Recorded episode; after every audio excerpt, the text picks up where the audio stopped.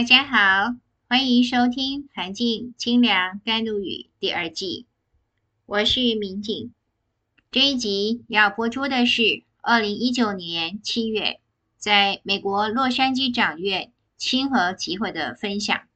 我们与天的距离。作为宗教徒，我们很期待拉近与天的距离，但是要怎么做呢？我们与善的距离，就决定了我们与天的距离。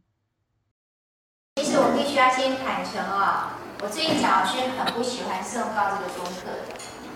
因为第一个就是我其实那个高音唱不上去哦，所以每次唱到那个什么“赦罪大天尊”的时候，我就觉得简单虐待我，所以大概只要十声之后，我就开始声音沙哑，然后其实我就开始心思涣散。但是呢，我我一直记得有一次哈，呃。我碰到很大的问题，我也不想跟谁去说。然后呢，这是在一种完全无助的情况之下，因为我以前的习惯是我自己的问题，我从来不会去求仙佛来帮我的忙。所以上光殿祈求，就是即使反正就是不管做什么祈祷，基本上我是不求个人，不求我自己的。但是那一天我实在是没有办法，我到最后呢，就到台湾省长院去。那那个时间刚好是没有集体诵高的时间，我就自己上去念黄告。那念了一百声之后很奇怪，因为其实是我从小是被制约哈，我有一个非常严厉的妈妈，所以呢，我大家只要哭的话，她会打我。我有很多奇怪、奇奇怪怪的事情会打我哈。那打了之后呢，如果掉眼泪哭，她会打得更凶。所以我其实很早就被制约。我再怎么痛苦，我都哭不出来。然后那次不晓得为什么到长院以后，开始念黄告，就是个个人诵誥，那大概不到一百声，所以那很奇怪，那个眼泪就一直掉，一直掉，一直掉。那还好，因为是个人诵誥，所以也不会去干扰到别人，那也没，我就这样掉眼泪掉，掉掉之后呢，大约念念完三百声之后，我觉得我好像很多东西被洗掉了。那是因为泪水还是什么？其实我我知道有天人亲和的作用在里面，所以泪水只是一个外在情绪啊。但是我觉得我整个心还有很多的悲伤，很多负面的东西完全被洗干净了。那后来离开教院的时候，我觉得我看到就是一个朗朗晴天，那样的感觉非常的殊胜哈。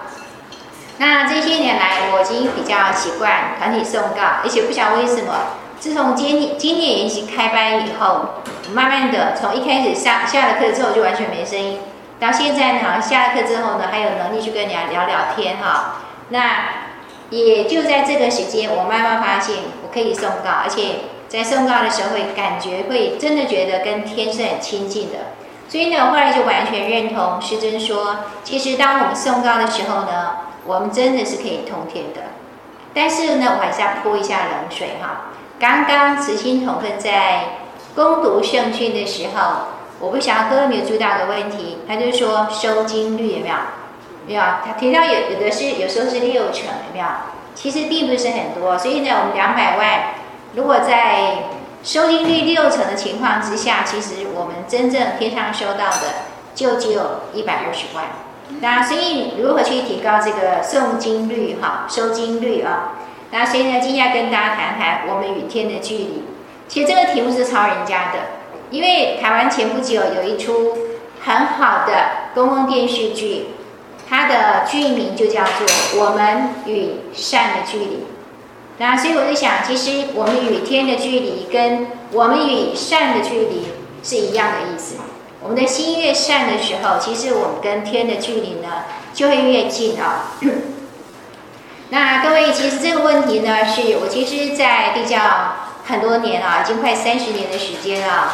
我们常常自己就会说呢，天地教的灵格是超高的，对不对？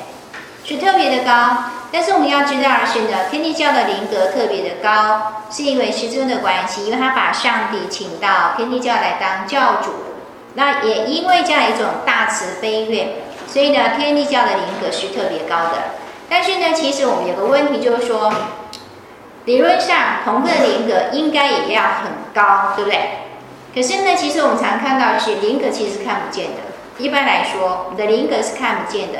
外界看同分的人格，会觉得光看人格就觉得不怎么高。那事实上呢，我自己的弟弟，他是有道明的，就上过正宗静坐班，但是后来呢，还是离开了天地教。就是看到地教同分的人格，他很难欣赏，之后他决定说，这个地方不是他想要待的地方。虽然大姐在这边，他到最后还是离开哈。那所以呢，如果说我们要去解释说为什么明明天地教的灵格就是很高，那我们为什么没有办法有相应的一个人格呢？理论上呢是人格高，所以呢灵格也高。可是我们就是呢，我目前看到情况是我们好像做不到那个部分哦，所以我们该怎么办哈？各位，我今天的投影片没有意思要给大家，因为呢，我要推销大家回去读书哈。哎，第一个，第一个，请大家回去呢，好好再把《新境界》呢读一下。那它不好看，我知道，所以呢，先介绍大家，先从序论，就最前面那一部分哈，它有一些基础概念，其实是很容易懂的。先把这个部分呢读透哈。新经的序论有一段话说：“夫感应与启示的原理，必须由亲力达到电热和准。”这个名词听起来很复杂。他说：“所以呢，方能即引所想对象之合力，使生感应。简单来讲，就是说我们有所求的时候，一定要达到所谓的电热和准。这个名词听起来比较专业哈。”达到电热核准以后，我们才可能得到所谓的感应。就是呢，我们有所求，我们希望有所应的时候，很重要的一个前提是达到电热核准。那至于怎么样才有办法达到电热核准呢？在第三行来，在动念之善与恶为分际耳。所以呢，供我们起心动念那个那个念头，我们的动机究竟是善还是恶，有很大的关联啊。所以呢，如果我们的动力就是我们发射出的氢力是善的话，那么所放置电射为阳性、直氢，所以容易上升，会飘得很快，自然而然可以达到热准，发生感应。如果我们的动力是恶的话呢，那所放的电射为阴性、直重下降，不能达到热准，就没有感应，身体有可能是跟大空间的阴性魔鬼相引，就得到恶的反动感。所以呢，所谓的热准，各位就记得这句话就好。所谓的热准是什么呢？善知诚心，所以两个标准，诚没有问题，对不对？我们有所求的时候，我们都会认为说，其实我们的心是很诚的。但是呢，新境界讲得很清楚，这背后其实要有个前提，就是我们的动机，我们的念头究竟是善还是恶？当然，我们可能会说，哎，可是我我上光没有来到场，怎么可能是恶呢？可是善跟恶有一个很明显的分别是，其实真正的大善必然是合乎天心的。我们今天下午还讲过《道德经》，就是说，所谓的善合乎天心，它必然是利他的。好，接下来呢，这个是宇宙因缘妙法之宝。各位，这本书跟静坐跟我们的修炼的法门有很大的关系啊，所以建议大家好好读一读哈。这个里面呢，它是圣训啊，透过天人交通下来，我们在讲练。经对不对？炼经，那他说炼经呢，一定要先正心，有没有？我们觉得说炼经好像是一个身体的东西哦，但是呢，他就讲很清楚，必须要先正心，需要知道天命，先讲道德修养，唤醒迷睡之良知，然后用它来做催化之媒。所以结论是什么？修心养性呢，基本上是炼金的一个根本哈。然后呢，同样是来自于宇宙因缘妙法之宝穷道真人，他就讲炼魂质魄要心平气和，所以呢才能够以先天之气精炼后天之躯，化气化后天的气为先天的气，久而久之气凝成形，成就身外之身，这是本心所化。然后第二个，各位看到哈，这个第二个讲更严重啊，本心如果不正。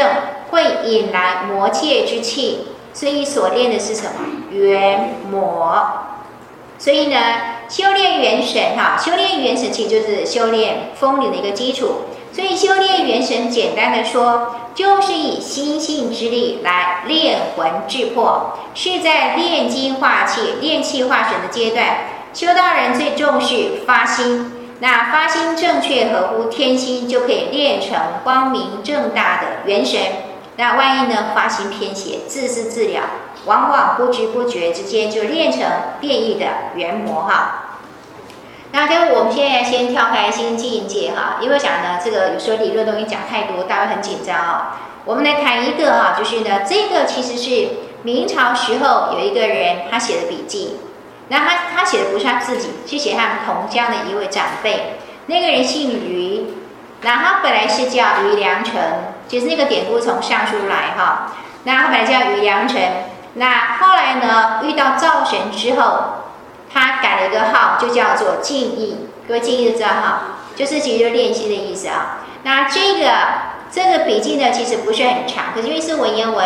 但后来我印象中是净空法师他们那个还是哪哪个？有些宗派把它改编成电视剧，所以各位如果有兴趣的话，有多点时间，那个戏好像有四五十分钟，网络上可以找得到，各位可以去看。那我简单来讲，这个人怎么回事哦？他十八岁就考上秀才，而且是名列前茅，所以本来大家都觉得说他应该是前途无量的。可是很奇怪，他到了一直到了三十岁，始终都没有考上。哎，之后就觉得一就比较反诸事不顺，比如说他他生了九个小孩，男男女女，生了九个小孩，死掉七个，只剩下一男一女。那男的那个呢，其实非常的聪明，可是后来不晓得为什么就走丢了，就不见了，变成失踪儿童。然后那个女儿呢，就一个。那他的太太就为了这个事情啊、哦，因为反正孩子死了七个，对不对？那那个后我生下我的那个男孩子呢？又是又失踪，他就一直哭着，哭到最后眼睛瞎掉。所以那一年呢，他大概从四十岁开始，每一年，各有民间不是有那个送灶神上天的一个活动嘛，对不对？他每一年他觉得，哎，灶神要回天去了，他就写一篇表文，各位很虔诚的写了一篇表文，然后跟上帝告状，因为他觉得我做的都是善事，可是为什么？我就得到这样一种回报，就会写写写，然后呢，就让希望呢灶神帮他带上去。所以他真的也也很厉害，他从四十岁开始写，那上帝有没有回应？没有，他就一直写，每年都写。你不理我是吗？我就继续写，写到四十七岁，每年写也真的很厉害。他连续写写到四十七岁的时候，因为每年写，那一天晚上呢是除夕，然后就跟他的太太。跟他那个莽妻，还有那个呢，还有他那个女儿，三个人坐在那个地方，其实感觉非常的凄凉。结果呢，在那个除夕晚上，所以你知道是团年那个年夜的时候啊，感觉听到有人敲门，他觉得很奇怪，因为这个时间不会有客人。然后他们觉得这样的家庭基本上也不会有客人，可是哪里他就去敲，他就去开了门，是一个看有长有长胡子的老先生，看就是呢这个道貌岸然哦。他就请他进来，然后对方就跟他说：“我姓张，我从很远的地方回来的哈。那我知道你们家有事，所以呢，我特别来拜访你。”就他他就坐下，请他坐下来之后，然后呢，这个这个李先生呢，就把他每一年呢写给上帝的表文，他都有存档哦，一样一样拿出来念给那个老先生，那个张老先生听啊。然后我就念念念。哎，念完了，张老先生也非常的平静哈，然后就跟他说：“他说你们家的事情啊，其实我都知道哈，我都知道，你的确是做了不少善事。但他一样一样跟他讲，他说：可是你做的事情都是在敷衍，你所做的善事，你自己发愿要守戒的，其实我知道都是在敷衍。比如说，因为他是文昌社哈，拜文昌帝君，他是文昌社。”可是呢，比如说你要守那个色戒，对不对？那你当然是没有犯什么色戒啊。但是他说，你比如说你到别人家去，人家家里有那漂亮女儿，你看到之后怎么样？心就动了。那只是呢，没有机会让你去成就好事而已，诸如此类。所以说，所以你所有做的善事，你认为你守戒，你发了愿你要守的戒，其实你没有一样做得好。都是做给人家看的，所以呢，后来呢，张老先就跟他讲啊，他说你要知道哈，对，然后他就讲，他说啊，所以呢，你每一年写给上帝的表文，上帝有没有收到？有，有，真的有啊。那上帝其实还派了使者到人间、到凡间来查看。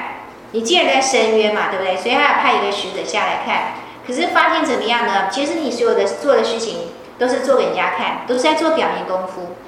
那所以呢，张老现在在跟他讲啊，他说你现在如果不好好改善的话，其实你不但是不可能得到好的报好的那个报偿，那其实呢，你会不断的再继续犯错，所以将来其实呢，你的下场还会更凄惨。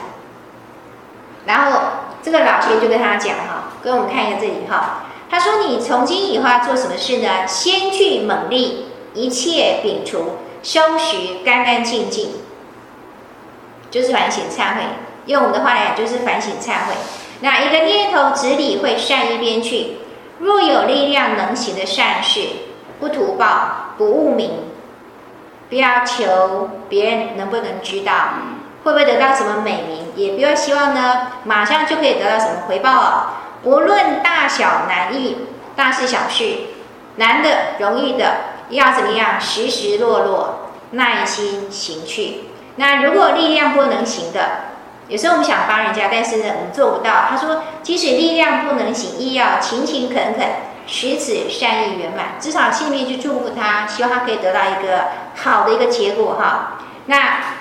他跟他说了说之后呢，后来宇良辰从那天开始呢，就把他的号从那个良辰改成静意，意思说我从今以后要去怎样改变我的心态，改变我的心念。所以呢，我所有的事情是从我的善心出来的。然后呢，那时候张老师还跟他讲啊，不过呢，你即使是有心要改过，第一个你要忍耐心，因为人要改过毕竟不容易，对不对？那可能刚改的时候呢，还有很多的挑战啊，所以第一个你要学会忍耐，第二呢要永远心，他讲是要永远心，那意思是要恒心，你必须持续不断的做下去啊。关于这个，各位有没有发现？像刚刚我们经开副长教也讲了，每次紧急送告的时候呢，如果是一个月效果不错，对不对？如果现在把时间拉到一百天的时候呢，就发现那个当第二个月的时候呢。就开始逐渐下降哈，对不对？然后所以呢，很多人学佛有经验，他们就说学佛一年哈，佛在眼前，对不对？战战兢兢，很像念宝殿颂，好，如对如地在上。等到第二年的时候，学佛两年呢，佛在西天；学佛三年，佛化云烟。到最后越做越没劲，对，发现说，哎，怎么做了半天，学佛半天，好像也没有什么改善，我的命还是没有变好。到最后呢，就放弃了。所以呢，佛化云烟了，所以张老先就特别跟他讲，切不可自堕，不能偷懒，对不对？不能偷懒。其实修行很容易就会偷懒，我们做任何功课很容易偷懒。然后呢，不可自欺。各位，自欺其实传统儒家非常强调的一个部分。什么叫诚？当然不能骗人，也不要呢自欺。自己认为说我就明明做得很好，其实只是嘴巴说，然后心里面强迫自己这样相信啊。久久行之，自有不测效应。你只要呢持续做下去之后，将来的效应呢，绝对是你无法想象的。所以呢，速速免迟，可回天意。因为对方已经跟他讲了，如果你这个坏毛病不改的话呢，将来只会越来越糟糕，对不对？你的下场只会更惨而已哦。所以呢，你现在马上就去改变，那也许呢，可以怎么样？可以扭曲、扭变啊，就是说扭转你的命运啊。那从此呢，各位，然后呢，张老师跟他讲完之后呢，就站起来。哎，很奇怪，他不是往外走，因为他刚是从外面进来的。可周围呢，话讲完之后呢，不是往外走，而是往里面走。走到灶旁边的时候，突然就消失不见了。所以呢，于良辰知道这个是谁？这个就是灶神。对，所以说从此呢，一言一动、一念一时，皆如鬼神在旁。各位袁了凡刚开始呢，受到那个云谷禅师的教导，开始写功过的格的时候呢，其实有这种心态。我们通常看不到鬼神，所以呢，就爱怎么样就怎么样，都觉得反正呢怎么样，天上不知道。可是你一旦有这种认知之后呢，从从此以后呢，不敢轻视，不敢放肆啊。然后呢，凡一切有利于人、有利于物者，只要是对人有帮助的，不论事之巨细、身之忙浅，不论是事情是大是小，然后呢是有空没空，人知之不知，别人知不知道，然后呢力之尽不尽，有没有办法继续做下去，都非常努力，而且是欢喜的去做。各位，我觉得这里有一个很重要的心态哦。欢欢喜喜去做这个事情，觉得我就是该做这个事情，把它当做本分事哈，委屈成就而后止，尽各种努力，然后呢，希望能够把这个事情给做好，随缘方便广植因功妙。各位记得因功就是因德，别人不知道，但是很乐意去做这些事情，而且做得非常的欢喜啊。然后呢，而且除了这个之外，他也因为他是读书人。是个秀才哈、所以他就怎么样的把一些敦伦啊、勤学啊、守谦忍辱等等，也就是呢，有利于品格提升的一些功课，到处去教人，逢人化导，碰到人就想办法去劝对方行善。就他说呢，持之气守，动则万念万善相随，静则一念不起。所以呢，一旦静下来的时候呢，没有任何的恶念。那一旦做的时候，假使一旦心有所动的时候，一定是善念。或是善行，他到最后做到这样，做了三年之后，他开始有一些转机，因为大家都觉得说这个是一个大好人哦，所以后来他因为这个事情的关系呢，有朝廷的命官回家乡的时候，要帮他孩子找老师，他大家的推荐都是同一个人，所以呢，那位先生呢就把于良辰带到京师去，所以后来没多久，他就考上了进士。考上进士以后呢，发生一件大喜事了，因为他有以进士之身，有机会去见一个公公，就内监，他们就那个叫内监，就是就是我们一般说的太监，去见一个公公，那个公公很高兴哦，因为知道这这个人的人品非常的好，学问也非常的好，就很高兴把他五个干儿子全部叫出来见客，结果他就发现其中有个少年，看起来很面熟。就问他，你是哪里人？他说，我只知道家乡在江右，就大概江西那一带。然后呢，八岁的时候好像有一艘载粮食的船去玩耍，然后就被船就开走。因为那个公公没有自己的小孩，他那五个小孩都是呢从各地哈去找找找，看到一些比较聪明俊秀的，带回来养，当做当做干儿子，以后养老用的。然后呢，于良辰心就有所动，就问他说：“你可不可以把鞋子脱了？可不可以让我看看你的左脚？因为他的他的走失的那个儿子左脚上有两颗痣，就那个鞋子一脱，两颗痣就在上面，就是一个记号啊。所以，他知道这个是我的儿子哈。就那个公公看到呢，非常的惊讶，好像说：既然是儿子，还给你。”所以，然后呢，各位知道，已经有了这个显化之后，于良辰不想做官，他知道这是善意，这是善报，带着儿子回家，跟老婆说：“儿子找回来了。”各位知道，那个妈妈哈，已经为了那个失去儿子哭瞎了眼，对不对？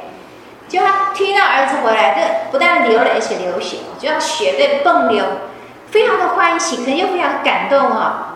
然后这个有一还再又有个闲话，这个儿子就抱走跪下往前跪，抱着他的母亲，然后呢，又不晓得为什么会想出这个方法，用舌头去舔他妈妈的眼，就很很神奇的是，妈妈就看见了儿子的脸，给他眼睛就好，所以一家大团圆。那所以呢，于良辰此后呢，他完全不想做官。然后呢，就养这个孩子。后来那个儿子呢，又生了七个小孩，每一个都非常的优秀，每个都非常优秀。而且呢，这位于先生后来是高寿，然后过世。然后他过世的时候呢，其实整个乡里的人都非是一个大家很舍不得一个长者哈。那所以这个故事呢，是他自己讲出来之后，他一个同乡的一个年轻人写下来的。那各位有兴趣可以去看看那个电视剧或什么。可基本上就是呢。各位可以知道的是呢，其实所谓的行善，很多人认为说，哎，善善没有善报，可能不是，有时候可能不是。我们看见的可能是一种伪善，有可能，只是做给人家看的啊。所以其实也不用去看别人如何，而是看我们自己的内心，就说我真的是由衷的行善吗？如果是善念发出的善行，理论上它会有一定的果效哈。好，所以呢，建议大家都说，其实呢，有时候有时候理论的东西不好读，我们读读故事啊，比如说像“禹进一功，绿造玄器”哈，这个网络上有。那如果文言看不懂，也有白话版，有有那个好心人帮我们翻译了在上面。然后呢，了凡四训可以看，或者是回头去读师尊的《文昌帝君阴騭文》跟《太上感应篇》，其实都可以哈。那我们现在回到这边，就是说回来读圣训哈。我可不可以打一个岔？没问题。我们教院啊有这两本书，就是明鼎讲师介绍的《文昌帝君》跟这个《阴騭文》对。所以呢，同奋有需要的跟那个专职登记。免费，OK。同奋如果有需要用两本，我们有足够的，可以给每个同奋都都有一本。哦，好，谢谢。可以善意乐捐，谢谢。哦，好，很好，好，好。然后呢，各位哈，真果灵宫先天一气普玄子老前辈讲哈，跟我们我们打坐一直，各位可以看到这是高教班，就是闭关的圣训。各位知道闭关有一个非常殊胜的，就是。其实先天大佬就是那个整这个闭关的关卡，其实会不断的加持。可是呢，同样是先天大佬加持哦，那个加持能量是特别高阶的哦，有人是收不到的。怎么样会收不到呢？各位看到那个老前辈的说法，同奋虽然是修昊天心法，对吧？昊天心法是跟上帝要相应的，可是因为后天习性太重，所以呢，有许许多多的禁忌阻碍。昊天灵气的运作，再加上后天修养不够，心中不得宽容。虽然先天一气一再加持，竟只容得了一滴滴呢。就这个话很白话，而且就是各位会看到先天大佬要骂人，对不对？可是呢，话又说的还挺婉转的哈，对不对？就是说，其实我们自己呢习气很重，然后呢可能有很多很多禁忌等等等等啊，反正后天的修为就是不好。不管是学问上的也好，修道的也好，不是心性的，所以呢，先天大佬要加持，其实呢，我们本身呢，当做一个作为一个容器哈，受不了，因为太脏。讲白了就是呢，太脏了，所以呢，不够干净。那个水进来的时候呢，明明是干净的水，就会变成脏水哈。同意。然后呢，所以呢，老前面就讲啊，要养气，要主气，要练气。最重要的是需要具备足够的精神修养，要有宽大的气度，要有深远的见解，更要有为天下苍生造福的勇气。所以各位加强送告就是一个，对不对？那其实呢，加强诵誥没有办法来，平常的诵誥，能够有空闲的时间就常来教院，那也是一种办法哈。他说这是心细的养气的功夫，心宽。则气充溢于四肢百骸，心暗。如果心胸太狭窄的时候，气色不通。所以后面那两句大家念，因为很好笑。这种人就是一天到晚静坐，也会怎样？越坐越虚。很白话，可是其实道理就是这样，说这么简单哈。好，所以呢，各位，我们记得我们常念的《念字真经》，今天念了好几本，对不对？哎，《念字真经》就讲“金刚不坏身”，后面那句话叫做“静水长涤心”。那事实上呢，各位可以练成金刚不坏身，其实基本上就是通了天，有没有？就是通了天，成了圣哈。可是呢，他要的是什么？要的是他要的一个功夫，就是要静水长涤心。所以呢，要说是练心也可以，要说是我们的反省忏悔。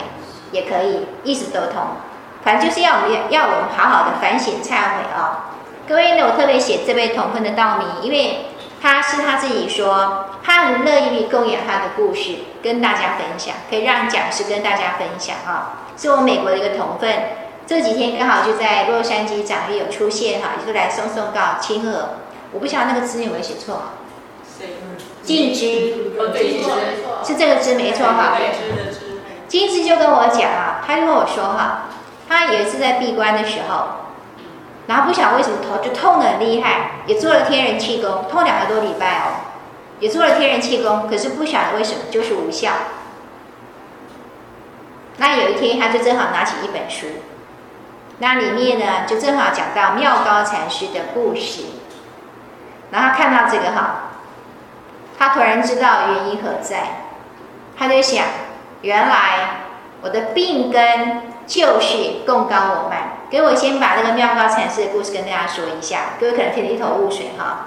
药高禅师是宋朝时候的一位高僧，他因为想要精进，可是因为他问题是打坐的时候就一直打瞌睡啊，他好像不行了，对不对？那为了呢让自己呢要怎么样把心提起来，不要让自己打瞌睡，他用了一个超级绝招，跑到一座呢悬崖上面。那那一座山的山顶呢，刚好有个地方很像畚箕，刚好可以打坐。可是呢，各位你知道说打瞌睡的咚咚咚，然后会怎样？就往前倾，就摔死了。他用这个方式强迫自己不可以打瞌睡，听起来不错，对不对？这种事我是不可能干的。对，问题是，各位，所以我觉得哈，天地教讲心命双修。有那个心，但是要有那个肉体，才有办法承受。性命是要双修的，他是很想要精进呐、问题是呢，坐那里坐着的时候，有时候呢，其实身体没有调好，没有。有时候你坐坐坐会打瞌睡，就是会打瞌睡。所以有一天，他再怎么颠哦，颠到最后一天，就真的打瞌睡了，然后就咚就掉下去了。这下子完蛋了。可是很神奇。他丢到一半的时候，发现有人抱住他，然后把他往上送，送回去台上。他就觉得很奇怪啊，他说：“他就问说，你是谁？”对方就说：“我是韦陀，韦陀是菩萨，没有那个护法，佛教那个菩萨，那个护法的菩萨。”对方就跟他说：“我我是韦陀。”对不起，他声音不是这样子哦。然后妙高禅师就是说，就想说。他现在突然起个念头，你知道吗？因为他是选在一个没有人机的地方，对不对？没有人知道的地方。可是摔下去的时候，居然韦陀会出现，这个成绩很高啊！他心里就想说，真不错，我在这里修行，还有韦陀来护法，好，就这么一个念头就出来了。他就开口问对方说：“请问韦陀菩萨？”像我这样的修行人有多少？各位听到意思了吗？像我这样的修行人有多少？韦陀马上板起脸跟他说：“像恒河的沙这么多，就这么多。得曰十方诸主宰，其数如沙尘。其实像你这样修行的，有这种修持、修持那种哎修持的功功力的哈，其实多得不得了。”然后下一句就是，因为你贡高我慢这一念，我二十世不再护你的法，然后就走了，就不见了。不见了之后呢，妙高禅师痛哭流涕哦。他心里想，他干嘛？他怎么会在那样一个时间突然贡高我慢呢？为什么突然间就没有办法去控制他的那种心念呢？他是修到哪里去了？就痛哭流涕啊、哦！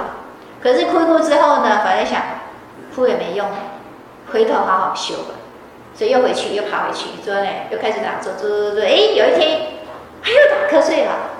这下子他想说，这下子完蛋了，死定了，对不对？小命休矣哦。可是没有想到，他往下掉的时候，又有人抱住他了。他想说，你是谁？对方跟他说韦陀啊。然后他就说。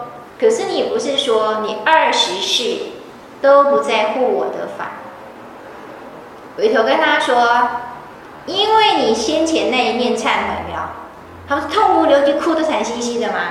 他说那一念忏悔之深之诚，可以抵二十世，可以抵二十世。所以他从此以后没，他又回去呢，乖乖的，他觉得说无形自有他的天律在，回去呢继续打坐。到最后呢，各位你知道他练到什么地步啊？他那种精诚练到最后是，那个当时的宋朝的皇太后在深宫当中，居然听到他念经的声音，念佛还是念经我不清楚吧，就听他念佛还是念经的声音，然后到最后还看到他的样子，还看到他的样子很清楚，所以就怎么样？各位你知道皇太后什么意思？在皇宫里面是有大权，对不对？所以就派人去怎么样？去找这个人，到处到，到处找，最后呢，终于在浙江的奉化，都很熟悉，没有？蒋公的故乡，在那个地方呢，就找到这一位，真的是一一号人物啊。然后那个长相跟他梦境所见完全一样，所以就在那个地方帮他建立一座雪窦寺。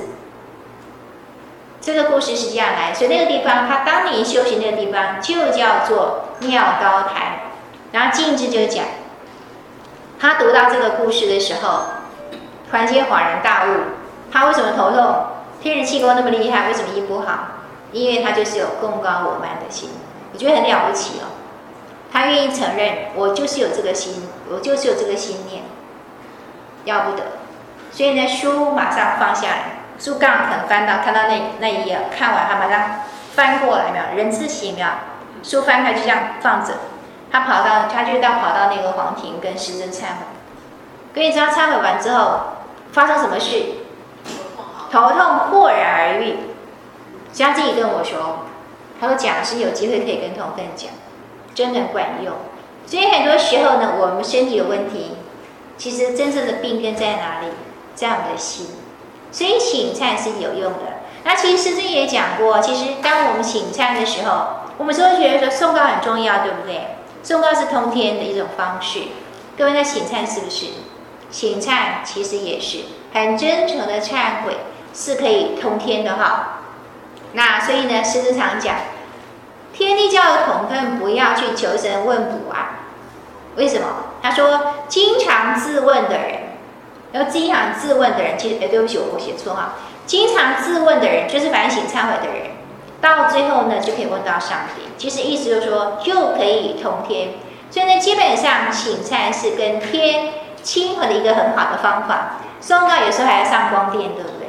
可是我们知道的是呢，如果我们在日常生活当中一直都有一个很强烈的心，就是说随时可以反省忏悔的话，这个是平常都可以做的功课。那么再来就是，当我们平常请忏的功夫做得够的时候，一旦上到光电去，心念是澄净的，那个收经率呢，我想要达到九成，甚至呢百分之百是不成问题的哈。好。然后呢，先天一气起玄子哈，就是讲仙佛改造同分的灵与肉。各位那个闭关的时候是可以调体、调灵的。所以呢，其实我也知道有些同分呢闭关是为了什么？因为身体不好，想进去调体，可不可以呢？仙佛会不会帮忙呢？还是愿意的。有好的身体，好奋斗，其实仙佛还是乐意帮忙的。所以呢，仙佛要改造同分的灵跟肉。前提在同奋的内心修养，心性修得好，灵气练得顺畅。那心性修得不真诚，仙佛就是拼命加持，其实还是没有用。所以很根本的是呢，其实我们想要越能够通天，关键在于我们的心。所以呢，我会说，其实呢，我们与善的距离就决定了我们与天的一个距离哈。